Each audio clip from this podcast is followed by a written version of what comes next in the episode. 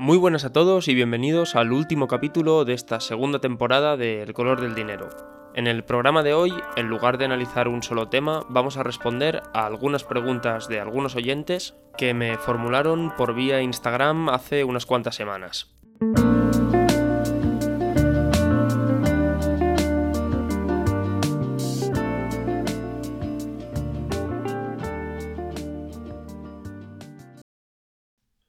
Como el objetivo del podcast es mantenerse en una duración de entre 15 y 20 minutos, de los varios temas que se me propusieron solo vamos a poder analizar dos, pero más adelante tal vez repetimos algún capítulo de preguntas y respuestas y podemos retomar esos temas. Los dos aspectos que vamos a tratar en el capítulo de hoy son, en primer lugar, la cuestión de las monedas locales o sociales y, en segundo lugar, el por qué Grecia fue tan castigada en la crisis económica de 2008. Como no podemos dedicar el capítulo completo a ninguno de los dos temas, vamos a hacer una explicación básica de cada uno de ellos y en caso de que hubiese más dudas podríamos intentar resolverlas a través de Instagram, que es ahora mismo la principal red social del podcast. Una vez explicados todos estos temas, es momento de comenzar a responder a la primera pregunta, que es básicamente cuál es mi opinión personal sobre las monedas locales o sociales. Aquí más que dar mi opinión particular, que no le interesa a nadie, voy a intentar hacer un resumen de qué dice la teoría económica acerca del dinero y a partir de ahí juzgar si las monedas sociales son una buena o una mala idea. Pensemos antes de todo qué es una moneda local o una moneda social. Se trata fundamentalmente de una moneda que inventa un ayuntamiento o un gobierno de una región que podríamos llamar pequeña, con el objetivo de sustituir, al menos en la vida cotidiana de las personas que viven allí, a la moneda fuerte o nacional que se utiliza en todo el país. El argumento para crear estas monedas es que si se utiliza, por ejemplo, el euro, una persona que viva en una ciudad podrá comprar bienes y servicios a cualquier parte del mundo, porque el euro es una moneda que se acepta en todos los lugares. Sin embargo, si esta persona tuviese que utilizar una moneda que solo se aceptase en un límite municipal o comarcal o provincial, estaría obligado de alguna manera a consumir productos y servicios locales y con ello conseguiría generar actividad económica en el lugar donde reside. Todo esto, lejos de ser una teoría aislada, se ha puesto en práctica en distintos lugares del mundo, siendo el ejemplo más famoso la llamada Libra de Bristol,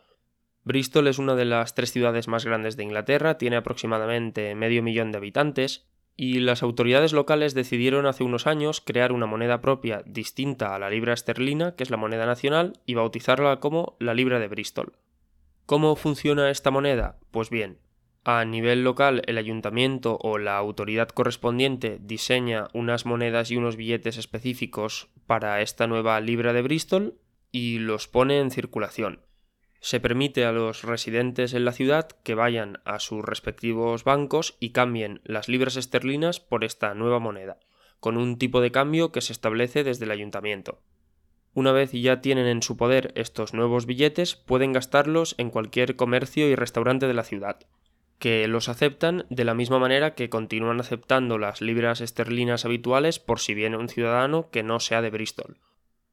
Además de actuar como casa de cambio entre la moneda local y la moneda nacional, los bancos también permiten a los ciudadanos abrirse cuentas y depósitos en libras de Bristol, es decir, que ya no es solo que puedas ir al supermercado y al restaurante y pagar con esa moneda, sino que puedes cobrar tu sueldo y ahorrar dinero en esa moneda. Por lo que, si hipotéticamente nunca salieses de la ciudad, podrías llegar a realizar el 100% de tus actividades diarias sin necesidad de utilizar la libra esterlina.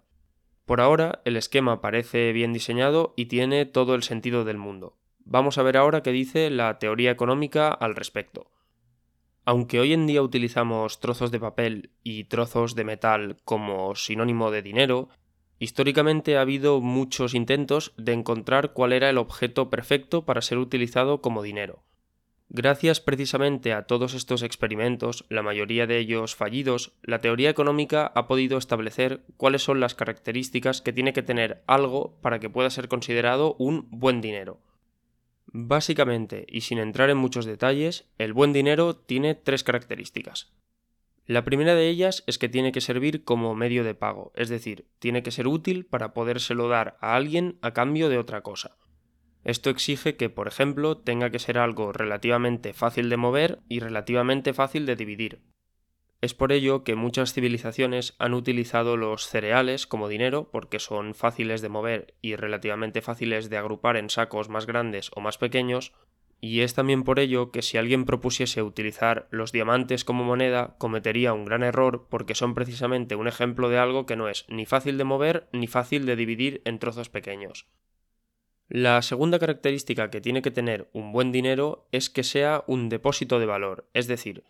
tiene que ser algo que se pueda almacenar, guardar durante un periodo relativamente largo de tiempo y una vez transcurrido ese periodo volverse a utilizar como si no hubiese pasado nada. Los cereales que comentábamos antes que sí que eran útiles como medio de pago fracasan estrepitosamente como depósito de valor, puesto que es difícil conservarlos mucho tiempo y por tanto uno no puede ahorrar en sacos de trigo. Los diamantes, que antes comentábamos que no eran útiles como medio de pago, sí que son, por ejemplo, un buen depósito de valor. Uno puede guardar los diamantes durante 100 años en una caja fuerte y al sacarlos están igual que cuando se introdujeron y además continúan teniendo el mismo valor. Esta comparativa nos sirve para ver que no es fácil realmente encontrar un buen candidato a dinero. Hay muchos elementos que cumplen algunas de las características, pero es difícil encontrar algo que las cumpla todas. La tercera y última característica de un buen dinero es que tiene que servir como unidad de cuenta, es decir, tiene que ser algo que sirva para ponerle precio a las cosas, que todo el mundo lo pueda entender y que no varíe mucho con el tiempo. Pensemos, por ejemplo, en una frutería. La gente cuando acude al negocio sabe más o menos lo que le va a costar un producto porque la semana pasada ya fue a comprar y le costó una cantidad. Si cada semana los precios fuesen completamente distintos, esa unidad de cuenta que se estaría utilizando sería inútil porque no serviría para informar realmente de cuál es el valor de las cosas que se están comprando. Esto es lo que explica que, por ejemplo, no se pueda utilizar el agua como dinero. La cantidad de agua en un territorio determinado va variando a lo largo del año y en cierta manera de forma aleatoria. Si los precios de las cosas estuviesen expresados en agua en vez de en euros, lo que sucedería es que cuando llueve la cantidad de agua, que en este caso sería dinero, aumentaría de forma espontánea y en las estaciones secas la cantidad de dinero existente desaparecería como por arte de magia. Al variar tanto la cantidad de dinero disponible en un corto periodo de tiempo, sería imposible establecer precios de las cosas porque tendrían que estar cambiando casi semana a semana. Y esto es, entre otras muchas cosas, lo que hace que el agua no pueda ser un buen candidato a utilizarse como dinero. La pregunta ahora es, ¿los billetes y monedas que utilizamos en el día a día son un buen dinero o no lo son? La respuesta correcta aquí es sí, pero no todos. El euro que utilizamos en España sí que lo es, porque es útil como medio de pago, es útil como reserva de valor y es útil como unidad de cuenta. Pero, por ejemplo, el bolívar venezolano no es un buen dinero. Es cierto que puede servir como medio de pago en Venezuela, pero no es un buen depósito de valor porque su valor está cambiando cada día y no es una buena unidad de cuenta porque debido a la inflación los precios están cambiando día tras día y es imposible saber cuánto valen las cosas expresadas en bolívares venezolanos. Ser o no ser un buen dinero es lo que determina que una determinada moneda sobreviva a largo plazo. Por lo tanto, para analizar si la libra de Bristol es una buena idea o no, hay que ver si cumple estas tres condiciones que hemos comentado. Si las cumple, la gente la utilizará y podrá comenzar a probarse si los argumentos teóricos a favor de su implementación son ciertos o no. Pero si no cumple las condiciones para ser un buen dinero, lo que sucederá es que la gente la abandonará y el experimento ni siquiera podrá hacerse.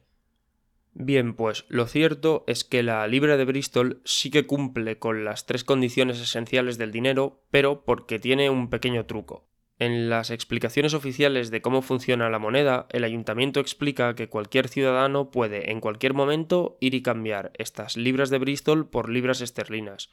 Es decir, que puede echarse atrás si no le convence la moneda nueva. Este cambio, además, se realizará en proporción uno a uno, es decir, tantas libras de Bristol tenga alguien, tantas libras esterlinas le darán de vuelta.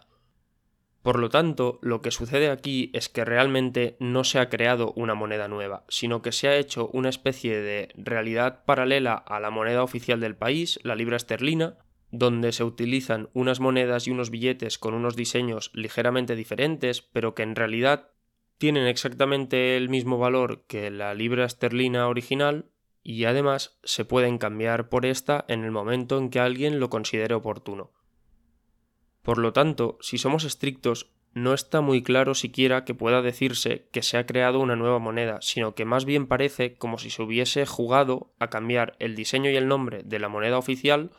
pero no se hubiese creado ninguna institución monetaria como tal que regulase el funcionamiento de esta nueva libre de Bristol. Crear una moneda nueva y no crear ninguna institución que regule su funcionamiento es de alguna forma como no apostar por tu propia idea, y esto a largo plazo se acaba notando. De hecho, y después de ocho años funcionando, el Ayuntamiento de Bristol puso en 2020 fin al proyecto de la Libra de Bristol porque no estaba consiguiendo los resultados esperados.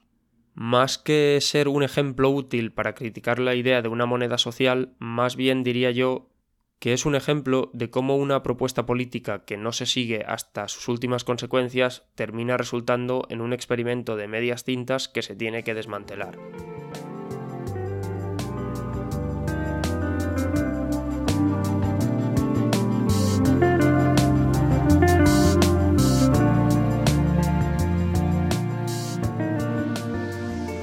El segundo tema a tratar es, como habíamos dicho, el por qué Grecia fue el país más golpeado por la crisis económica del año 2008. Aunque pueda parecer que se trata de una pregunta mucho más compleja que la anterior, lo cierto es que la causa de este fenómeno es muy clara y tiene un origen 100% político. Para empezar este razonamiento hay que tener en cuenta una particularidad que los ciudadanos europeos tendemos a olvidar. En prácticamente todo el mundo, la crisis económica del año 2008 duró dos o tres años. El hecho de que aquí la tengamos asociada a un periodo mucho más largo y a una especie de infierno que no terminaba nunca se debe básicamente a la misma causa que explica el desastre de Grecia. Como ya hemos comentado alguna vez, la zona euro es lo que se conoce como una unión monetaria incompleta, es decir, es un territorio en el que distintos estados nacionales comparten una moneda, pero no comparten una política fiscal. No compartir una política fiscal significa, en palabras llanas, que no hay un presupuesto europeo dirigido desde Bruselas, sino que cada país se las arregla con sus ingresos y sus gastos. Como sucede con cualquier familia, cuando un Estado gasta más de lo que ingresa en un año, tiene que pedir dinero prestado. En lugar de pedírselo a un banco, el Estado lo que hace es emite deuda. Como no hay un presupuesto europeo común, no se coge la suma de los ingresos de todos los estados y se resta el gasto de todos los estados y con esa diferencia se emite deuda, sino que cada país lo hace individualmente. Esto lleva a una situación única en el mundo en la que varios países emiten deuda en una misma moneda, que son los euros, pero esta deuda no está emitida de manera coordinada. Cada país hace lo que quiere. Lo habitual en el mundo es que si un país es libre para elegir si emite deuda o no, es decir, para elegir cuánto ingresa y cuánto gasta, también lo sea para tener el control de su propia moneda, es decir, que no la comparta con ningún otro país. Este particular diseño incompleto de la zona euro genera el riesgo de lo que los economistas llaman una profecía de autocumplimiento. Supongamos que llega una crisis económica como sucedió en el año 2008. Dentro de la zona euro hay distintos países y por las circunstancias particulares que tenga cada uno de ellos en ese momento, algunos se verán más afectados por la crisis y otros se verán menos siempre hay un país que es el más afectado, que en el caso europeo fue Grecia. Cuando llega una crisis, los ingresos del Estado tienden a caer fuertemente y los gastos que tiene que realizar, por ejemplo, pagando prestaciones de desempleo, suelen dispararse. Un desequilibrio fuerte y rápido entre ingresos y gastos siempre lleva a la misma solución, emitir deuda. En un principio, los inversores están encantados de prestarle el dinero a Grecia porque ven que puede ser una buena oportunidad de sacarle rentabilidad. Pero con el paso del tiempo empiezan a tener una sospecha. Saben que Grecia, a diferencia de otros países, no controla su propia moneda, porque la comparte con otros 10 o 15 estados. Si la crisis económica no se resuelve pronto y Grecia tiene que continuar emitiendo deuda, va a empezar a entrar en unos niveles preocupantes que tal vez el país no pueda repagar.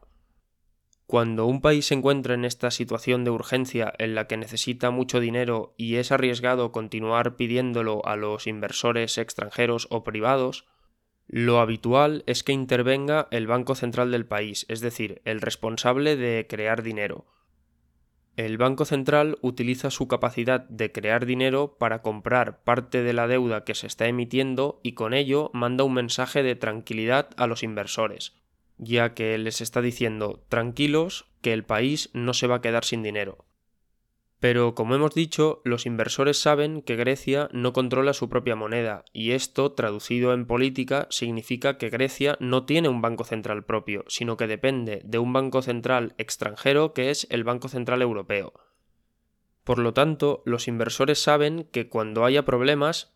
Grecia no tendrá un banco central que acuda en su ayuda y mande un mensaje de tranquilidad, por lo que la probabilidad de que no pueda pagar la deuda es real. Los inversores tienen entonces miedo de perder su dinero y cuando Grecia les pide prestado, le exigen que se comprometa a pagarles unos tipos de interés elevadísimos para compensarles por el riesgo de que nunca vuelvan a ver su dinero. Este coste que Grecia tiene que pagar por pedir dinero es tan alto que se vuelve peor el remedio que la enfermedad, y la situación económica del país, en vez de mejorar, va empeorando a medida que se va emitiendo más deuda. Si nadie interviene, en un periodo de tiempo más o menos corto, Grecia se va a ver obligada a declararse en bancarrota porque no podrá hacer frente a todos los pagos que debe, por lo que de alguna forma ese miedo que tenían los inversores al principio de que Grecia no pudiese pagar su deuda es lo que ha hecho que le pidan tipos de interés más altos y esos tipos de interés más altos son lo que ha hecho que Grecia se quede sin dinero para devolver la deuda. Con este ciclo se cierra la profecía de autocumplimiento, que lo que nos dice básicamente es que un país puede llegar a quebrar si un banco central no lo evita por la simple idea de los inversores de que ese país va a acabar quebrando. La pregunta aquí sería ¿y por qué el Banco Central Europeo, aún no siendo exclusivamente el Banco Central griego, no intervino y detuvo la masacre? Lo cierto es que Grecia sirvió como conejillo de indias. El Banco Central Europeo representa a todos los estados de la zona euro y tiene un Consejo de Gobierno donde se toman las decisiones. Este Consejo de Gobierno, en teoría, es técnico y neutral, pero lo cierto es que está muy influido por las visiones de los países más poderosos de la eurozona, principalmente Alemania. Por cuestiones históricas que ahora no vienen a caso, Alemania es un país que se ha opuesto históricamente a que los bancos centrales financien la deuda de los estados, y cuando comenzó a producirse toda la tragedia griega se opuso a que el Banco Central Europeo interviniese. Como las decisiones que toma el organismo tienen que agradar a todos los estados que forman parte de él, el Banco Central no intervino para evitar la tragedia griega y el país terminó declarándose en bancarrota. Esta bancarrota, que destruyó el Estado griego, para hacernos una idea de cómo de desastrosa fue allí la crisis económica, basta con pensar que hoy, en 2021, todavía no han recuperado el Producto Interior Bruto que tenían en 2008, no estuvo exenta de efectos para el resto de estados de la zona euro. Al compartir la moneda, el hundimiento de la economía griega se extendió por dentro de las fronteras del territorio de la moneda única y es la causa de que aquí la crisis de 2008 durase tres o cuatro años más que en el resto del mundo. Para evitar otro desastre como el griego, el Banco Central Europeo aprendió la lección y no dejó que volviesen a suceder profecías de autocumplimiento relacionadas con la deuda de los países de la zona euro, si el hundimiento de Grecia fue un desastre económico para todos los países, el hundimiento de países más grandes como España o incluso Italia hubiese provocado un auténtico terremoto que tampoco beneficia en nada a los países más exigentes fiscalmente como Alemania, Holanda, Austria y en general los países del norte. Por eso, cuando algunos meses después del desastre de Grecia la sombra de un impago de la deuda empezó a planear sobre España o Italia, el Banco Central Europeo sí que activó sus programas de compra de deuda y evitó que estos países y por extensión la eurozona entera tuviesen que pasar otra vez por el suplicio de Grecia.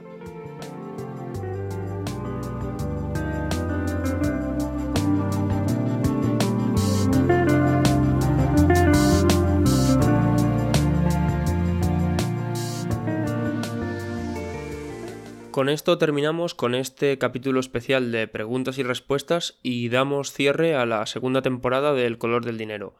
Nos vemos la próxima temporada y muchas gracias por estar ahí.